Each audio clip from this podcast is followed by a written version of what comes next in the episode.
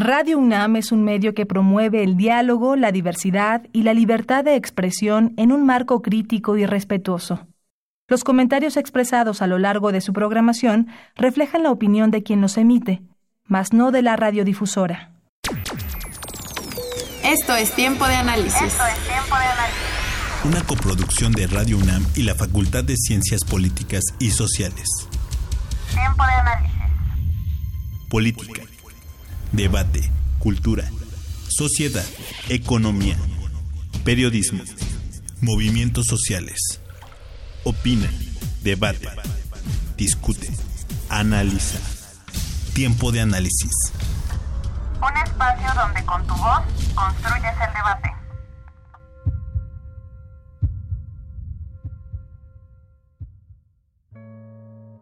Buenas noches, les saluda Elías Lozada, esto es Tiempo de Análisis, programa radiofónico de la Facultad de Ciencias Políticas y Sociales. Estamos transmitiendo a través del 860 de amplitud modulada y vía internet a través de www.radiounam.unam.mx. Eh, nuestros teléfonos en cabina son el 55 36 89 89 y la sin costo 01800 505 26 88 y también nos pueden seguir y hacer llegar sus comentarios a través de Twitter en nuestra cuenta de arroba tiempo de análisis tiempo análisis. Y mm, ya para empezar este programa eh, Hoy hablaremos sobre el fútbol como fenómeno económico, social y político a propósito de la Copa del Mundo FIFA Rusia 2018 y para eso nos acompañan la doctora Olivia Domínguez. Eh, buenas noches, doctora. Hola, muchas gracias por la invitación. Y también eh, el profesor investigador de la facultad coordinador de centros de estudios sociológicos de la facultad, el profesor Sergio Varela. Buenas noches, gracias por la invitación. Este, muchas gracias a ustedes por acompañarnos y antes de empezar de lleno con el programa, eh, hacer una acotación con el público. Este programa es grabado eh, el día 6 de junio, 7. de junio, 7 de junio y estamos saliendo en vivo el 4 de julio. Entonces, acotación porque vamos a hablar sobre el mundial, pero ya para estas alturas el mundial está este en lo menos sabroso que estamos entre octavos y cuartos de final. Pero bueno, nos atañe hoy el, eh, revisar este evento eh, deportivo en principio, pero es más que un evento deportivo, de diferentes aristas, lo económico, lo social, lo político, lo que mm, nos vamos a... Bueno, también lo vamos a tocar. Eh, para cuando este programa salga al aire, también ya tendremos un presidente electo y muchas veces, y comprobado está, que el fútbol eh, hace también, o forma, o este, toma equipo en, en cuanto a, elecciones, ¿no? Se, se, refiere. Pero bueno, empecemos con el contexto de, eh, rapidísimo, a veces el fútbol es tan apasionante eh, para los que nos escuchan y los que estamos aquí, que nos podríamos perder en los orígenes, en cómo se hizo deporte, quién lo inventó y todo. Pero vamos a hacer un contexto del fútbol actual, el, el, deporte que ya es, es, más que deporte, ya se vuelve un espectáculo, se vuelve un, este, en un evento de masas y ahí es donde nosotros entramos al análisis. Si quiere, empezamos con usted, doctora Olivia. Bueno, sin duda son muchas las cosas que se han transformado en el mundo deportivo durante los últimos años, durante el siglo XX. Muchos de estos deportes tienen su origen en el siglo XIX, incluso en algunos juegos medievales y podemos irnos a, más, atrás, ¿no? Cuestiones prehispánicas, demás. Eh, el tema eh, aquí central, pues, es cómo el mercado que creo que es un tema que sobre todo a los que andamos en el campo antropológico y sociológico nos ha interesado tanto, como el mercado pues también se ha hecho de todos estos símbolos que rodean al fútbol. Y cómo el propio juego se ha ido transformando, ¿no? Eh, pensemos, a mí me gusta mucho el, análisis que hace Eduardo, bueno, que, así, que hizo Eduardo Galeano en su momento sobre el fútbol a sol y sombra, y eh, esa lectura que hace de lo que era ese fútbol de la primera de las primeras décadas del siglo XX y lo que termina siendo ya hacia finales del siglo XX y comienzos del siglo XXI, ¿no? Pensar, por ejemplo, en el papel de, del entrenador que antes los invitaba a sus jugadores a esto, a jugar. Ahora los invita a trabajar el técnico. Ya no es un entrenador, ya en este momento pues hablamos de directores técnicos que juegan ese papel gerencial dentro de, del campo deportivo, ¿no? pero también pues la figura, algo que pues impacta mucho en este sentido es la, la figura que tiene el cuerpo del jugador. Eh, pensando que pues anteriormente, bueno, aunque por ahí también menciona Galeano que a principios de la década de los años 50 eh, se empiezan a hacer marcas dentro de la, de la ropa, se empiezan a exhibir a través del cuerpo de los jugadores. Actualmente, pues, eh, dice, decía él, eh, porque ya no está con nosotros, que hizo recuentos y pues en algún partido de, un mundial lo único que no tenía la marca, una marca deportiva en particular, pues era el silbato del árbitro, ¿no? Los jugadores se convierten en estos estandartes, en estos portamarcas eh, frente a las televisoras a nivel mundial y esto pues no se había visto en ese fútbol de las primeras décadas de los, de los años 20. El papel en los estadios, temas que pues también se han trabajado mucho como la violencia, entonces, sí hay un mundo deportivo transformado que entra dentro de este espectro de la globalidad y sobre todo pues que está dominado por aspectos políticos, económicos. Y que ahora mismo, con el Mundial en curso, pertenece a la sociedad del espectáculo en cuanto a, a lo mejor a corrientes que podríamos encauzar. Eh, profesor Sergio, Mm, el fútbol es más allá que también negocio o algo mercadológico, sino que también es una cuestión social que influye en muchos aspectos. A veces pueden ser económicos o políticos, pero influye en la sociedad. Sí, digamos que el fútbol no solamente influye en la sociedad, es parte de la sociedad. No, no podemos verlo como si estuviera en una órbita distinta a lo social.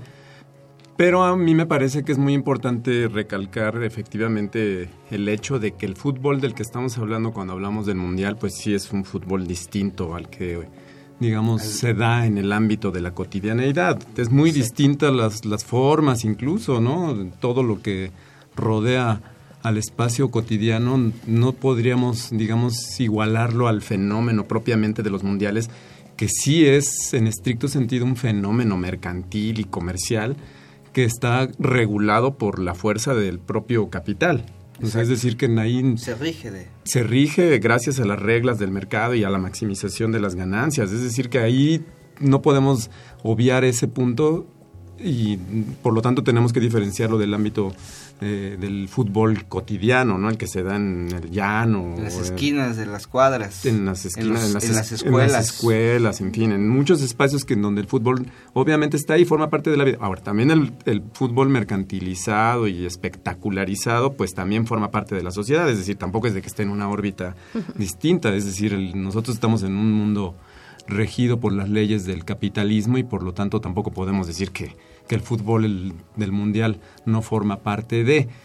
¿Cómo influye? Pues pienso que de muchas maneras se van, digamos, eh, influenciando estas distintas eh, esferas, ¿no? Tanto el fútbol a lo social como lo social al fútbol. No entenderíamos el fútbol contemporáneo mercantilizado y completamente mundializado, ¿no? Y valga ahí la redundancia, ¿no? Los mundiales son un fenómeno súper mundializado, ¿no? Globalizado, como dicen ahora. Eh, si no entendemos también el proceso mismo de las relaciones económicas que se viven en la actualidad, ¿no? Es decir, ahí hay una simbiosis que de pronto es muy difícil diferenciar un fenómeno del otro, ¿no? No podríamos tampoco decir con claridad en dónde termina, por ejemplo, una corporación específica y la FIFA, ¿no? Es decir, ¿dónde están los límites entre McDonald's o Coca-Cola, Adidas? Y la FIFA es muy difícil porque tienen relaciones orgánicas, ¿no? Casi casi hasta podríamos decir promiscuas y carnales, ¿no? Entre sus diferentes eh, grupos de que dirigen, ¿no? Estas agencias y corporaciones. Em, digo, eh, cuando hablamos del fútbol en, en, cuestiones cotidianas, pues hablamos de un divertimento, hablamos de un deporte, llegamos a un momento que se vuelve deporte, disciplina y muy sano. A mí, digo, por experiencia personal, me tocó esa etapa de, ah, el fútbol como deporte, en una etapa de formación. Ya después, entrándole como entre, entre la pasión, entre el gusto, entre que es algo que el ser humano por alguna razón le gusta, el juego, ¿no? Le, digo, ha habido muchas eh, ponencias sobre, sobre este tema, tanto en la facultad, en este, todo este semestre tuvimos eh, incluso programas donde analizamos, donde el fútbol, cuando lo vemos en, en, cuestiones cotidianas y juego entre nosotros, entre los hijos, los compañeros de escuela, empieza a, no sé si a formar el gusto ahí del juego.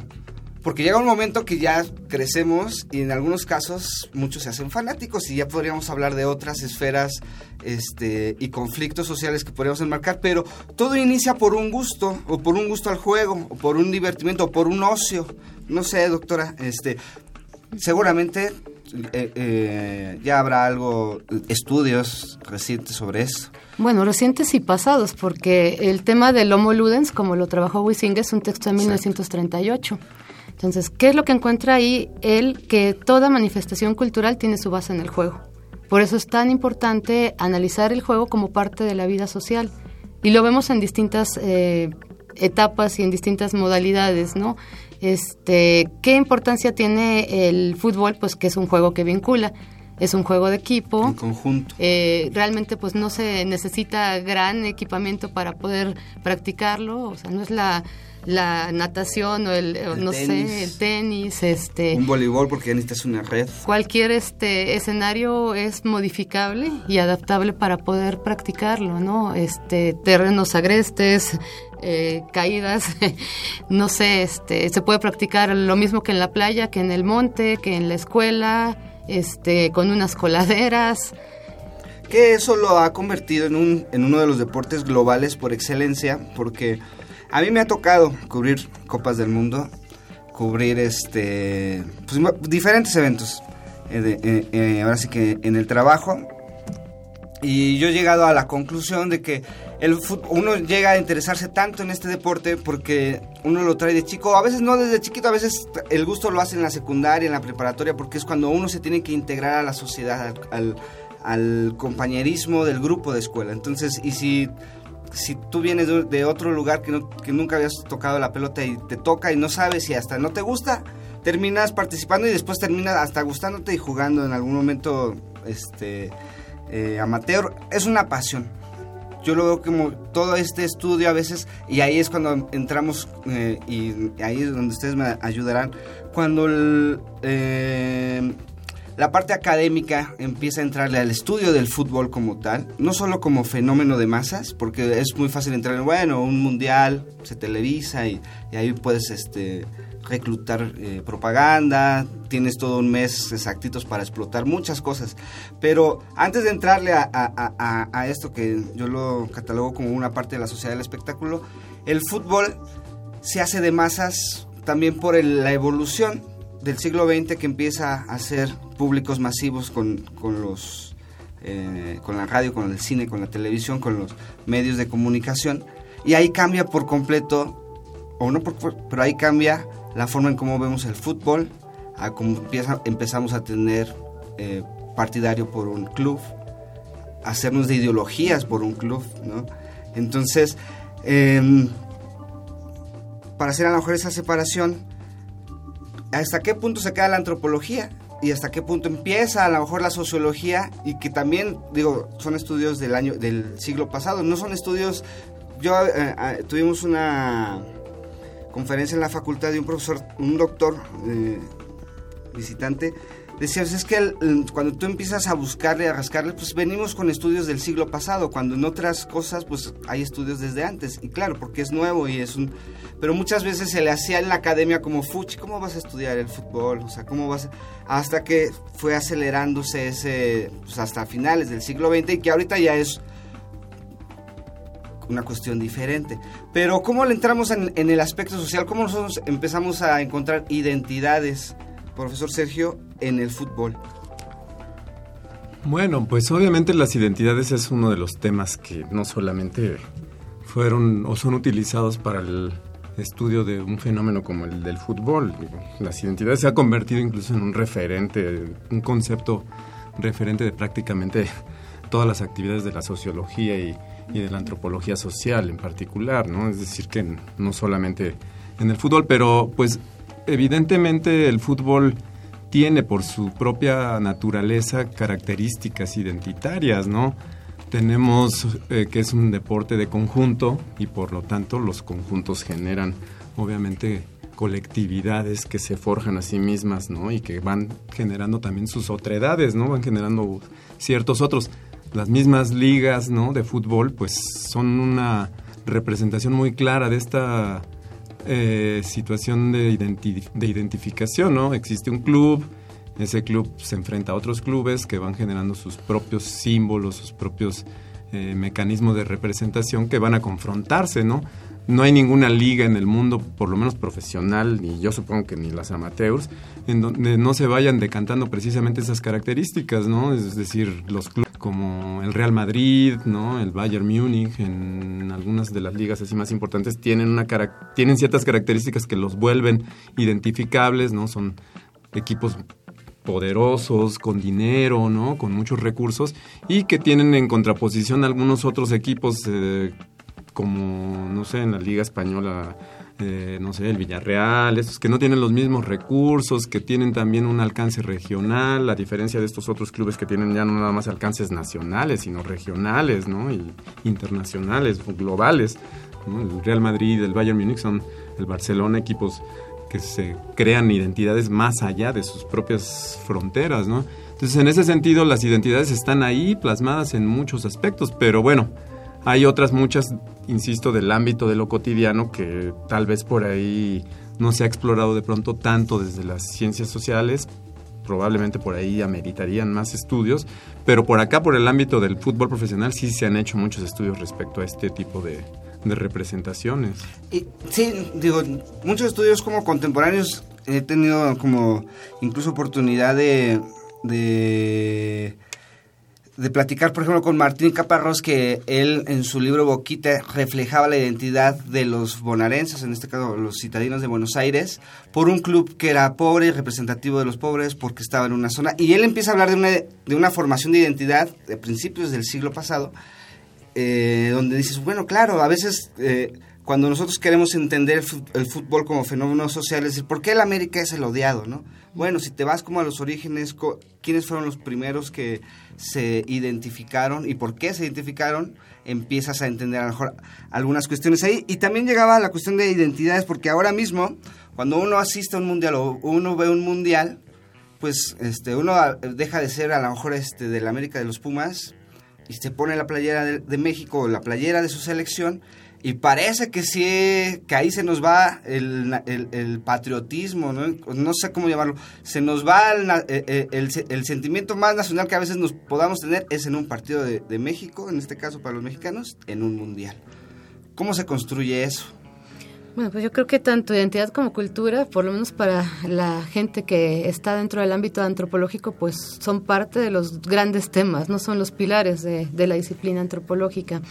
Y es muy interesante porque eh, no es fácil empezar a trabajar en un tema de esta índole como otros temas que pueden eh, ver con otras actividades culturales como la música, este, se ven como temas poco serios, ¿no? Eh, decían por ahí que, bueno, en el caso del fútbol esto era como, como haciendo un paralelismo con Dios, ¿no? Decir, bueno, es como esa imagen, esa que provoca o propicia la idolatría de las masas, pero el escepticismo en los intelectuales. Entonces se, sigue viendo como eso, pero eh, aunado a esto hay muchísimos otros fenómenos que nos ayudan a partir de, los temas que se están planteando actualmente a entender la realidad social. Eh, pensaba yo en hacer un comparativo, por ejemplo, ahorita que está esto de los mundiales, entre una selección francesa de los años 80 y una selección francesa del 2018. O sea, la configuración étnica que hay adentro del equipo es impresionante. O sea, el hecho de que muchos equipos en Europa eh, integren en sus filas a población afrodescendiente, a población árabe, este, nos habla un poco de todo lo que está pasando en el contexto mundial. Se ve reflejado, obviamente, pues en las alineaciones. En, en, el, en el himno, cuando, tú ves que Francia es un ejemplo bueno muy amplio porque tú ves a jugadores eh, negros o, de, o árabes o netamente franceses o españoles y unos cantan y unos no cantan y unos tienen una postura y otra postura y ahí reflejan, ellos reflejan posturas políticas del país. Y que se ve no solamente en, el, en, ese sentido, o sea, la misma selección representativa de México también tiene las características de tener jugadores todos en Europa, ¿no? Que es así como el sueño de los jugadores y obviamente también tiene que ver con muchos otros fenómenos como el colonialismo que se ve de alguna u otra manera muy claramente en el, en el deporte, en el fútbol en particular, porque las ligas europeas dominan, digamos, económicamente al mundo y obviamente también ahí hay pues una salida permanente, ¿no? De esto que también Galeano decía, no la mano de obra, sino el pie de obra, que se iba y emigraba de Latinoamérica hacia Europa, ¿no? Y los mexicanos ahora están muy integrados, ¿no? En ese aspecto de la vida también económica del fútbol hacia Europa y entonces ahora la selección mexicana, pues el 100% de los jugadores, bueno, algunos están en Estados Unidos, ¿no? Pero para el caso viene dando un poco lo mismo. No juegan en México, ¿no? Salvo ahí un par de ellos. En el caso de Galeano Osvaldo Alcides era su ejemplo, del argentino jugando en Inglaterra en una época, la época de la Guerra de las Malvinas, donde este era mal visto casi casi. ¿no? Y, la historia de, de, Alcides también es muy interesante. Tenemos que ir a nuestro primer, nuestra primera pausa regresamos, estamos con el tema del el fútbol como fenómeno económico, social y político a propósito del Mundial, del cual estamos viviendo estos días. Vamos y volvemos. La práctica de juegos con una pelota tiene un origen eminentemente popular y muy poco civilizado. Fue su codificación y uso en determinadas escuelas y universidades anglosajonas lo que lo convirtió en lo que hoy conocemos como fútbol pero esas reglas que encubrían una orden política contra la formación de turbamultas descontroladas y la invasión de terrenos cercados se extenderían a las escuelas públicas del siglo XIX, donde los críos jugaban a la pelota en el recreo y dieron lugar a la formación de los primeros clubs. Unos nacieron en colegios religiosos de la mano de estudiantes sportsmen de clases adineradas, otros en fábricas con obreros aficionados, pero sufragados por los propietarios de estas. El fútbol no tiene en realidad ese origen obrero que muchos reivindican, pero sí ha sido el pasatiempo preferido de las clases populares en los últimos 100 años. Mucho más que un pasatiempo, estar en la grada de tu equipo tiene carácter de testimonio, de afirmación de la colectividad y en ocasiones de resistencia, no solo contra el rival, sino de afirmación contra el mundo. Pero esto no significa necesariamente que tu equipo preferido sea el más decente o intachable. Este sentimiento irracional es mucho peor que una religión. Las relaciones entre fútbol, movimientos obreros e ideologías de izquierdas son numerosas. En Sudamérica hay una larga serie de equipos nacidos bajo el ideario anarquista y comunista a principios del siglo XX. Los Argentinos Juniors, uno de los clubes más importantes del país, se fundó en Buenos Aires un primero de mayo de 1904, tras el partido entre dos equipos aficionados, el Sol de Victoria y los Mártires de Chicago lo mismo que el Club Atlético Colegiales, originalmente llamado Club Atlético Libertarios Unidos, fundado en 1908. Los jugadores de la Selección Nacional de Uruguay, medalla de oro en los Juegos Olímpicos de 1924, participaban en la Federación Roja de Fútbol, una liguilla organizada por el Partido Comunista del país, donde jugaban equipos con nombres como La Comuna, Soviet o Leningrado. Desde 1974 lleva jugando en las categorías inferiores el Club Deportivo y Cultural Ho Chi Minh, creado por varios estudiantes de la Universidad Huamanga en Ayacucho, Perú, como trabajo de integración para la comunidad, que tuvo sus épocas de riesgo durante la dictadura militar. Mucho más reciente, de 2006, es el Club Social Atlético y Deportivo Che Guevara, en Córdoba, Argentina, cuyo lema es, como no podía ser de otra manera, hasta la victoria siempre. El fútbol sudamericano ha dado ejemplo no solo de equipos y jugadores extraordinarios, sino de conductas y gestos admirables. El Vasco de Gama de Río de Janeiro se negaba a obedecer las leyes que prohibían la inclusión de jugadores negros y mulatos, ya en 1924. Recordamos en los años 80 el desafío del Corinthians de Sao Paulo a la Junta Militar con Casagrade y Sócrates y sus camisetas donde rezaba democracia. El fútbol rojo tuvo una gran repercusión. En 1923 nació el Club de la Revolución de Octubre, conocido mundialmente como Lokomotiv, debido a su origen en los empleados del ferrocarril de Moscú. Los tres equipos con el nombre de Dinamo, Kiev, Leningrado y Tbilisi se convirtieron en leyenda dentro de la Unión Soviética y ya en los 70 en uno de los equipos más temibles en las competiciones europeas. El de Tbilisi protagonizó un episodio nefasto en la historia del fútbol. El Spartak de Moscú, el equipo favorito de la ciudad, le ganó en la semifinal de la Copa Soviética de 1939, pero el mariscal Lavrenti Beria no se tomó nada bien la derrota. Ordenó detener al árbitro y repetir el partido, pero el Spartak volvió a ganar. Beria mandó al Gulag, una cárcel soviética en Siberia, a los presidentes del Spartak, los hermanos Starostin, por haber estado planeando supuestamente la muerte de Stalin. Los Starostin, que estaban obsesionados con la figura de Espartaco, resistieron en el Gulag organizando partidos de fútbol entre los prisioneros, lo mismo que sucedió en Sudáfrica con los presos de la isla Robben. Aliviaban su horrible situación con partidos durante las dos horas libres que tenían a la semana. Nelson Mandela estaba entre ellos. Continúa escuchando Tiempo de Análisis. Estamos de regreso, esto es tiempo de análisis, eh, el tema ya lo sabe, es muy apasionante, el fútbol como fenómeno económico, social y político. A propósito del Mundial de Rusia, nos acompaña la doctora Olivia Domínguez. Hace ratito no mencioné, ella tiene un postdoctorado en antropología social en la Escuela Nacional de Antropología e Historia Muchas gracias, doctora. Y el profesor Sergio Varela, que es profesor investigador en la Facultad de Ciencias Políticas y Sociales, coordinador del Centro de Estudios Sociológicos de la Facultad. Otra vez, gracias por acompañarnos. Y seguimos, hay muchos eh, eh, temas ahí que se nos pueden, eh, que podemos desmenuzar con el fútbol. Ya tocamos la cuestión de identidades, la cuestión de y precisamente ahorita en el Mundial donde a veces nos hacemos más mexicanos, los que a veces como que renegamos y no somos tan orgullosos de este término de decir mexicanos, híjole, ¿qué, ¿cuál es lo orgulloso de ser mexicano en mi caso? Pero ahorita decimos, no, sí, este, nos unimos todos, ¿no? Que es una pasión, es un juego, lo hemos definido. Vámonos al aspecto también, eh, seguramente eh, ahí se nos va a ir mucho tiempo, el aspecto económico. El aspecto económico, eh, doctora, empecemos con usted. Pues es un aspecto determinante, ¿no? Eh, ya mencionábamos hace un momento el, poder de las marcas. Eh, finalmente, pues el estadio se convierte en ese escaparate eh, de marcas, o sea, es lo que se está proyectando, el cuerpo del deportista, toda la información que viene vertida, las, todos estos corporativos a nivel mundial grandes, pues están ahí, ahí reflejados.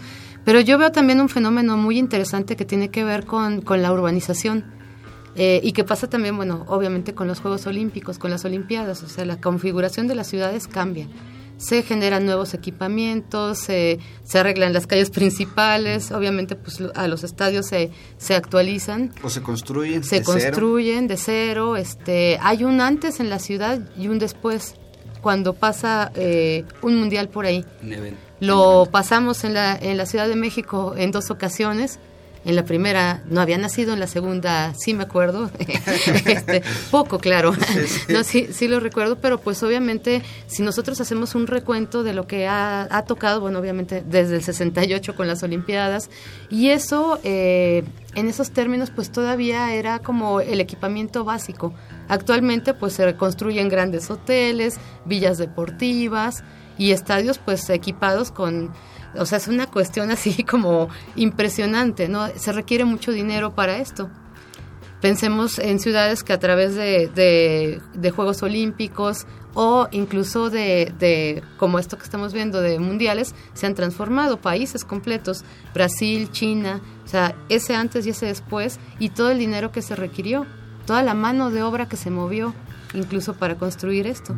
Profesor, un, un evento como este también influye mucho de cómo, cómo andan las cuestiones económicas, políticas a nivel global. Un país, si no tiene recursos, no puede hacerse de un, de un evento como este tipo. Las cifras las tengo al dedillo. Eh, Brasil 2014 empezó con un presupuesto de 3.500 millones de dólares. Eh, cuando faltaban menos de un año sabían que eso iba a costar exactamente el doble, 7.000, y terminaron gastando más de 11.000 millones de dólares entre iniciativa privada y pública, mayormente pública, este, ellos, ellos eh, dicen, no, es que también los privados, o sea, pero era mínimo. La cuestión fue público, ¿no? Y ya no, ya no quisieron dar datos de cuánto fue el regreso. Que seguramente eh, recurres al endeudamiento también, porque pues está la, este es el prestigio del país también lo que está en juego. Pero entonces ahí es cuando uno dice, híjole, ahí sí está la crítica al fútbol, porque llevar un evento de eso, esos son datos de Brasil. Estamos ahorita en Rusia. ¿Cuánto ha de haber costado Rusia? Y por ahí también están eh, algunas cifras.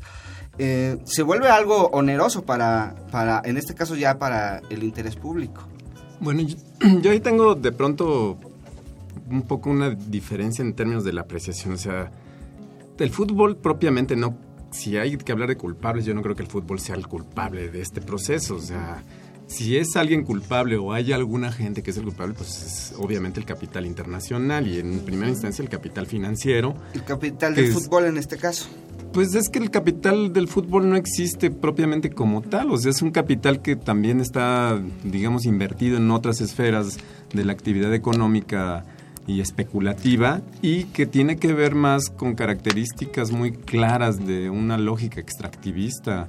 O sea, así como se extrae y no se pagan impuestos para pagar el oro de las mineras canadienses en México, en el mundo sucede exactamente lo mismo con los fenómenos de índole cultural y deportiva. Pasa con el rock, pasa con el fútbol, van, se apropian de un de algún fenómeno específico que es en apariencia inmaterial como el fútbol pero a través de una serie de mecanismos específicos que someten en primera instancia de estos agentes económicos a los agentes políticos, se expolia la riqueza de, de los países. Es obviamente detrás viene todo esto del prestigio internacional y de pertenecer al concierto de las naciones. Bueno, por lo menos ese era el discurso que se utilizaba antes. Ahora tal vez pueda ser un poco distinto, ¿no? O evoluciona a ser el mismo discurso, pero a lo mejor ahora es el siglo XXI, 2018, 2024. El de ser una nación moderna e incrustada en los, como un polo de desarrollo. Obviamente Brasil y Rusia incluso forman parte precisamente de los BRICS, ¿no? De esto que en algún tiempo fueron los países en en desarrollo muy fuerte en, a lo largo de todo este que llevamos del siglo XXI, ¿no? Pero, ¿qué tanto va a perder la economía rusa y los contribuyentes y los trabajadores rusos? Ese es el tema. O sea, el, tema no es tanto qué tanto se invierte y las cifras de pronto que se dicen, porque en realidad, como tú bien lo señalas, la mayor parte de esa riqueza es una riqueza pública que no tiene nada que ver con la inversión privada y no hay una lógica de de retorno este, empresarial, y mucho menos porque se invirtió tal cantidad. Ahí la inversión mayoritaria es dinero público, lo hemos visto, o sea, la crisis de Grecia, de Grecia principalmente, ¿no? En el después de las Olimpiadas de, 2004 fue, bueno, de escándalo, sometió al país a una circunstancia terrible, ¿no? Económica, social, políticamente y que bueno, en Brasil también tuvo sus consecuencias en el 2014, ¿no? Y lo que no se ve, ¿no? El desplazamiento. O ¿cuántas favelas? O sea, hay, un trabajo bien interesante de Janoska al, respecto, ¿no? O sea, ¿cuánta gente tuvo que ser removida porque no podía ser vista, ¿no? A mí en mi caso me tocó en Johannesburgo mm, ver, me quedé una semana después, porque el, vuelo de regreso estaba una semana después, ver cómo en el, donde yo me hospedé, a los dos días empezaron a salir eh, como vagabundos, gente como indigente, que las tenían, que tenías en algún lugar, porque no estuvieron todo un mes, y yo dije, órale, o sea, tantito más,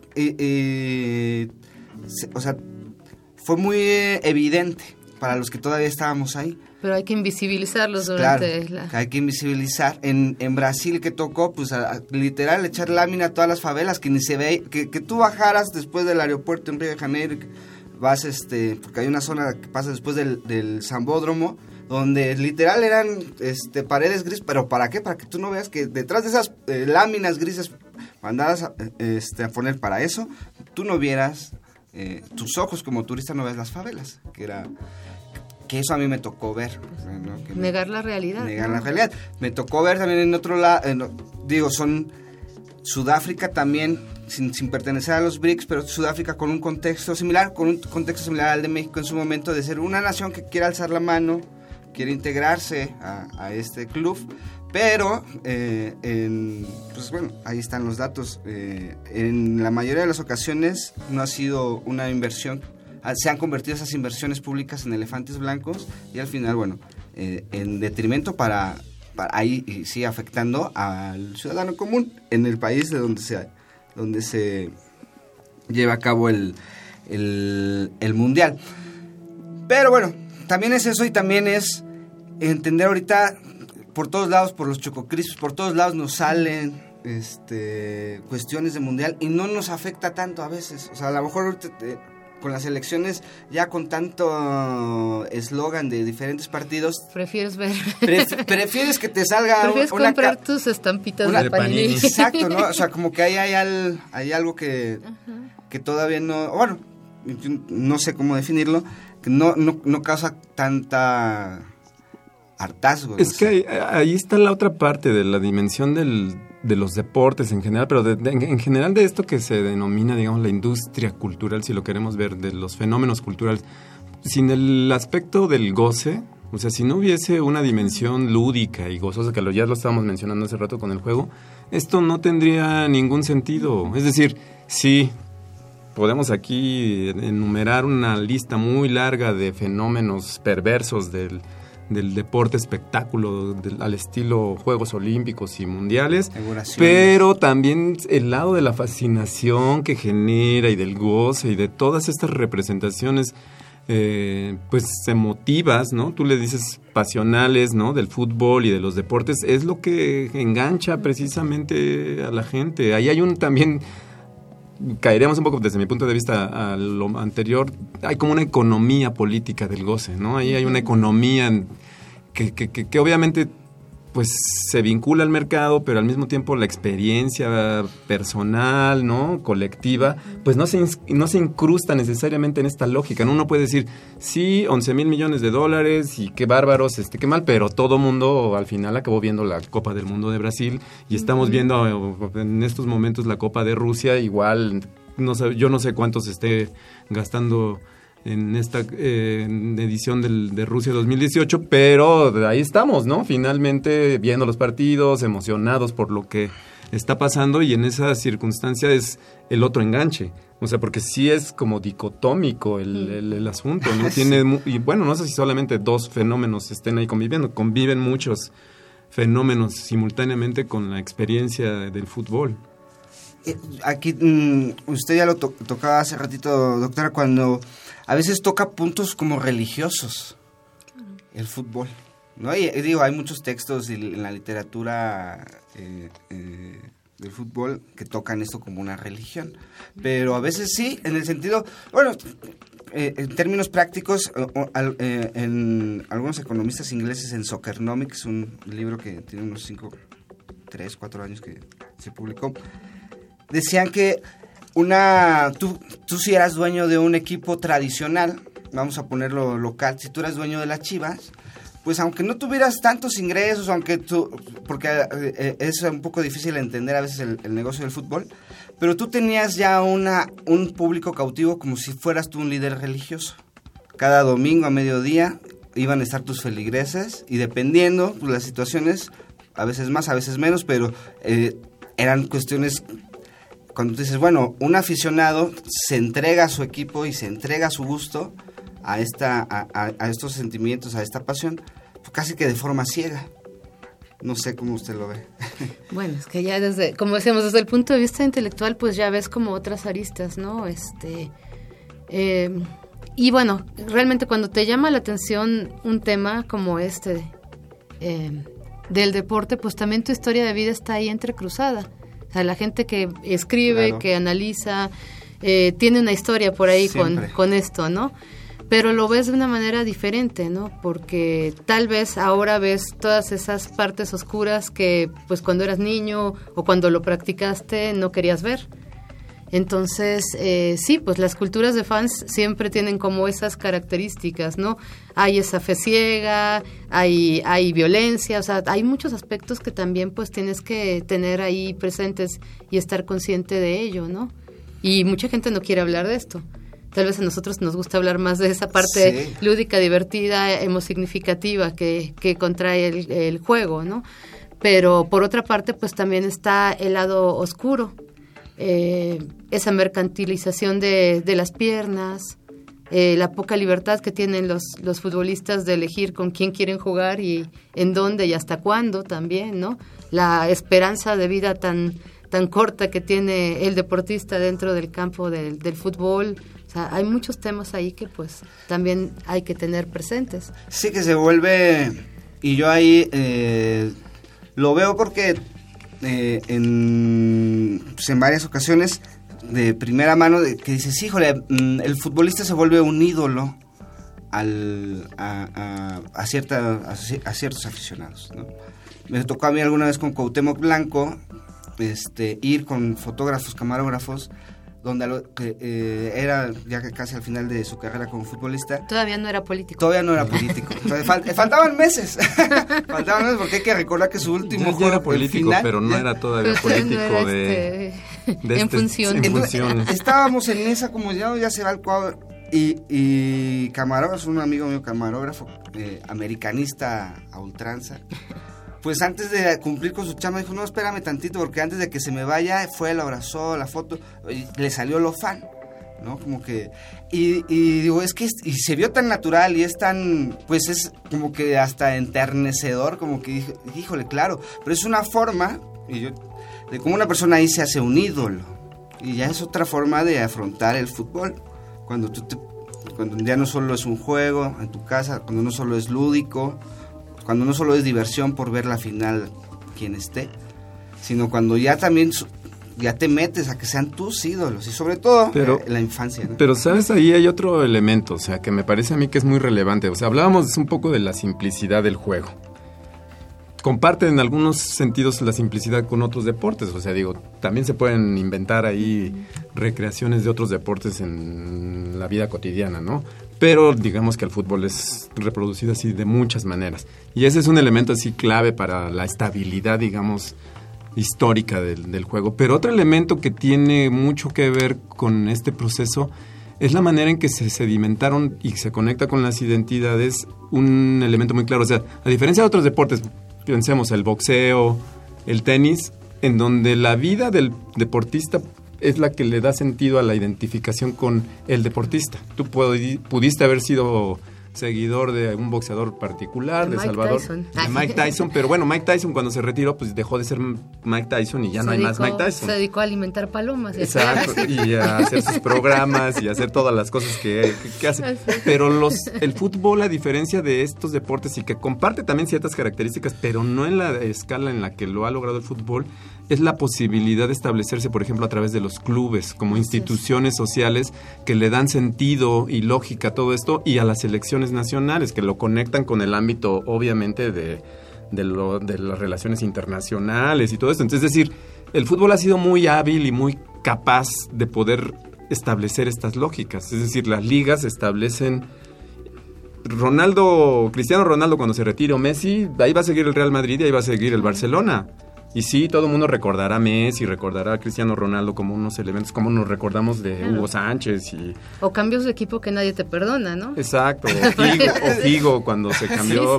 Pero ahí está precisamente la disputa de las, digamos, como sedimentaciones sociales de instituciones que están ahí fungiendo. Obviamente la FIFA, las ligas, todo esto permite el recontinuar el juego al infinito cosas que de pronto, o sea, el juego identitario con el Púas Olivares se acabó con el Púas Olivares. O con Rafael Nadal se va a terminar cuando después de, deje de jugar Rafael Nadal. la historia, en cambio el, club garantiza una continuidad en esa historia. Que obviamente puede efectivamente también trasladarse a lo generacional. O sea, tiene un traslado potencialmente temporal que no tienen otros deportes. O, digo, lo tienen en sí, ¿no? El básquetbol, el béisbol, que que ese es en una buena medida el chiste de estas grandes ligas y deportes, ¿no? Es decir, la, el béisbol permite la recreación literaria y uno lee a Paul Oster y bueno, Paul Oster es un apasionado de los Mets de Nueva York y, y él recrea de su infancia, ¿no? Pasajes, etcétera. Pero precisamente porque los Mets siguen ahí, con todas las dificultades y siguen los clubes recreando. Y en México pasa lo mismo, ¿no? A pesar de que el Cruz Azul no gana y no gana, la gente le sigue yendo y a la América igual y a los Pumas igual y permite eso.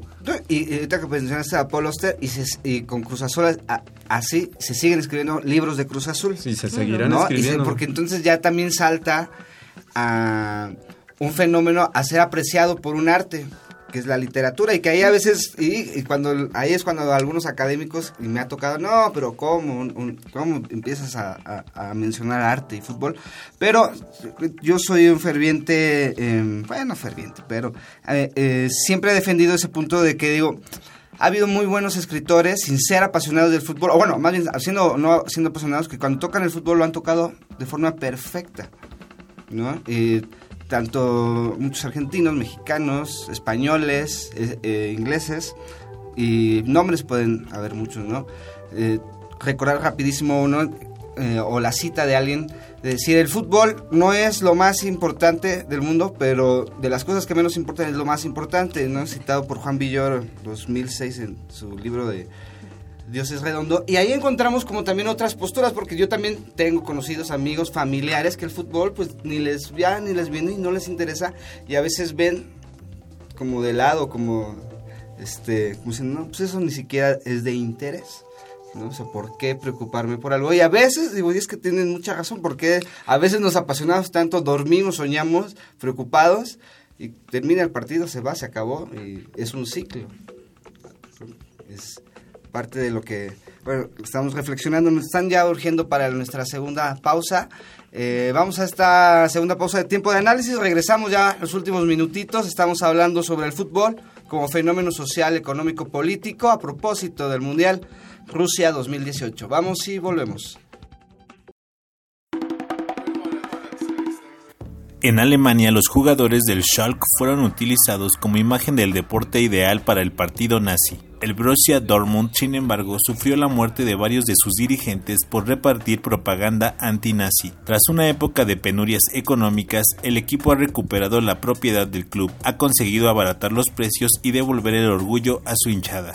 El Bayern de Múnich, por su parte, no cedió en su tradición de tener jugadores y empleados de origen judío. Los franceses que vieron en una selección nacional a uno de los colaboracionistas más feroces de la Gestapo, Alex Villaplain, también tuvieron sus propios ídolos de la resistencia futbolística frente a los alemanes. Etienne Matler, el héroe del Show, durante los años 30 fue detenido y torturado por la Gestapo. Sobrevivió, no así Rino de la Negra, la vertiginosa promesa del Red Star 93 que abandonó el club parisino para unirse a la resistencia y murió ejecutado con 20 años. Un momento muy emocionante se dio en la clasificación para la Copa del Mundo de 1998 entre las selecciones de Irán y Australia, cuando ganaron los primeros en un agónico 2 a 2 en el segundo partido. Las mujeres iraníes invadieron el estadio donde se estaba retransmitiendo el encuentro por pantalla gigante, contraviniendo a la orden de no asistir a estos espectáculos, orden que sigue vigente hoy en día. El equipo de fútbol alternativo más famoso del mundo no está en Londres. Se trata de Sti Pauli Football Club en el Distrito Rojo de Hamburgo. Es un fenómeno desde que en los años 70 consiguió llegar por primera vez a la Bundesliga. Con el desarrollo del barrio y una afición muy militante ligada a movimientos ocupas y antifascistas, su popularidad ha crecido. Fue con su portero de los 80, el famoso activista Volker y Pig, que saltaba al campo puño en alto cuando se extendió la leyenda del equipo antisemita, que hacía de sus partidos frente al Fútbol Club Hansa Rostock, apoyado por grupos de ultraderecha, un duelo político.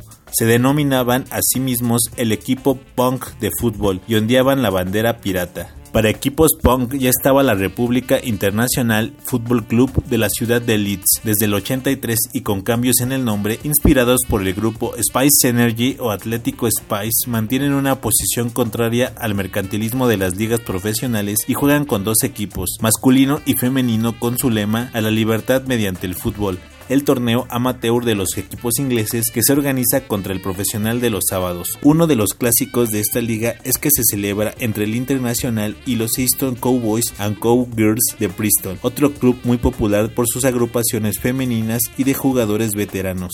El Lunatics de es otro de los clásicos de esta clasificación de equipos alternativos. Estos tampoco han pasado de los campeonatos de aficionados y mezclan los partidos con conciertos musicales y fiestas. Con información de Jot Down a la revolución por el partido, activismo y equipos raros escrito por Grace Morales, se despide de ustedes Ociel Segundo. Continúa escuchando Tiempo de Análisis. Estamos de regreso, es tiempo, este es tiempo de análisis con el tema del fútbol como fenómeno económico, social y político. Ya, ya tocamos lo social, lo económico y tenemos 10 minutitos para lo político. También el fútbol tiene este pues varios casos en donde la política o el fútbol están meramente mezclados, entrelazados, influyendo el uno al otro. Recuerdo fácil, Argentina 78, pero bueno, eso sí no es muy atrás. Ahora mismo, cuando uno ve un mundial de Rusia con una figura como Vladimir Putin, trayendo sí o sí el mundial y en contexto se lo ganó Inglaterra y se comprobó que habían, se habían comprado varios votos y aún con, comprobación y todo, era muy tarde para este, deshacer la sede y se quedó en Rusia. Pero bueno, el fútbol también es, una, es algo apetitoso para los políticos y para la política. Bueno, podríamos hacer un poco, el, parafrasear esta sentencia muy conocida de que la guerra y la política son lo mismo por otros medios. Igual podríamos casi decir que el fútbol es la política por otros medios o, o la guerra por otros medios, ¿no? De alguna u otra forma, sí, el negocio importa a los políticos, ¿no? Yo no sé qué tan legal es, yo supongo que hay mucha ilegalidad y corrupción en, el, en la determinación, lo sé, pues, o sea, es documentado, ha sido documentado ya para hacerse de un campeonato mundial de fútbol, ¿no? ¿Cuánto habrá sobornado Putin a las autoridades de la FIFA? Pues eso es un tema que difícilmente podremos saber, pero seguro hay trasiego. Digo, el mismo Joseph Blatter la crisis de FIFA. está completamente vinculado a este tipo de fenómenos, ¿no? Está comprobado, ¿no? Hay unas hay investigaciones en curso. Entonces, no es una especulación de pronto decir que a los, eh, digamos, hombres de la política, y, bueno, y a las mujeres también que están metidas en la política, pues les interesa el fútbol como un fenómeno. Pero, no sé, de pronto también hay, hay muchas otras cuestiones, tal vez en un nivel también, tal vez no más, no tan arriba del mundo así tan grande, de la política misma que se genera al interior y las políticas públicas que también tienen que ver mucho con, con el desarrollo del propio juego, en donde de pronto no se explora tanto desde las ciencias sociales, ¿no? A mí me parece que de pronto sí, los reflectores están allá vistos con Putin, con este con Lula cuando mm, estaba con Pelé recibiendo la sede del Mundial del 2014, y eso es como que lo que atrae, ¿no? Y efectivamente ese lado así esplendoroso y casi así como del Festival de Cannes o algo así. Pero por el otro lado están todas estas políticas que no se ven, ¿no? O sea, del digamos, de esa circunstancia social, ¿no? del fútbol social que no se promueve, que tiende a ser subestimado precisamente por estas grandes corporaciones y por los estados nacionales, en donde de pronto yo creo que las ciencias sociales, en particular la crítica que podemos hacer, eh, podría por ahí todavía indagar muchísimo más, ¿no? Que, que pienso que es un campo ahí casi inexplorado, ¿no? De decir, bueno, ¿qué pasa?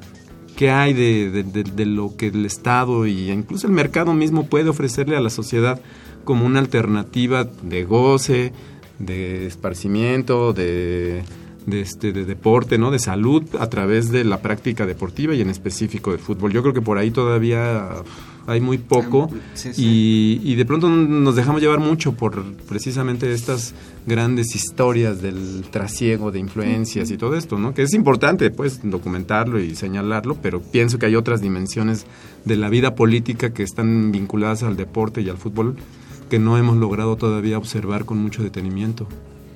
Sí, yo estoy de acuerdo con lo que con lo que plantea Sergio. La política entrecursa cualquier aspecto de la de la vida del deporte. Y ahorita pensaba en eso, ¿no? Los aspectos macro, estos que eh, van evidenciando fenómenos de corrupción, este, entre naciones, ver a la FIFA pues como esa institución transnacional que bueno casi casi es como otro estado tipo el Vaticano pensarlo así. Pero también en, dinámicas mucho más acotadas a, territorios muy específicos. Pensemos en, no sé en los deportivos en, en este fútbol más de llano y todo pues también ahí hay un juego político eh, están metidos comités vecinales, o sea, eso también es política. Una o sea, sí, hacer del fútbol una política pública para tocar temas de salud, de integración. Mira, rápidamente, un tema que yo he estado tratando de, hacerlo público, porque me parece que es muy relevante, es la Federación Mexicana de Fútbol es una asociación civil sin fines de lucro. Yo me pregunto, ¿cómo es posible que una asociación sin fines de lucro se convierte en un agente del capitalismo mexicano tan importante como lo es la Federación Mexicana de Fútbol. Parecería una contradicción. No, no, es que no pareciera, es una contradicción incluso jurídica. No puede ser posible que una eh, agencia que está vinculada estrictamente al deporte social se encargue precisamente de lucrar de lo que a nosotros nos gusta y de aparte de especular y de monopolizar con este asunto. Yo digo, o sea, es una contradicción. Yo lo digo, parecería una contradicción en el sentido de que la FIFA es exactamente igual. La FIFA está constituida para no lucrar.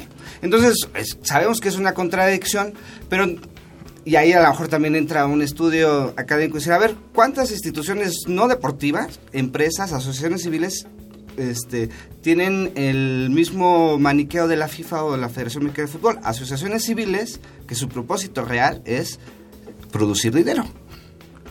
La FIFA está en un estatuto relativamente diferente porque está, digamos, se alberga sobre la lógica del, del derecho suizo, que es distinto al derecho mexicano. Pero en el derecho mexicano es muy claro que una sociedad eh, civil no, puede, lucrar. Y, sin embargo, uno entra a la página de la Federación Mexicana de Fútbol y lo primero que uno observa son los banners de Adidas, los banners de las marcas que los patrocinan y en, sus, en su misión y visión dentro de la propia página está establecido así claramente que es ganar dinero. O sea, uno... Es una empresa más. Es una empresa. Entonces ahí hay una contradicción que en algunos otros países han logrado solventar, como por ejemplo en España, que, que crearon las sociedades anónimas deportivas, que es una figura, digamos, intermedia que logró relativamente salvar el punto, pero que en México ni siquiera se ha tratado el tema. Ni, se menciona. Eso no es, nunca eh, con los colegas, jamás vas a ver una mesa de discusión del por qué este, una Federación Mexicana de Fútbol, siendo AC, su principal objetivo es exactamente eh, eh, lucrar.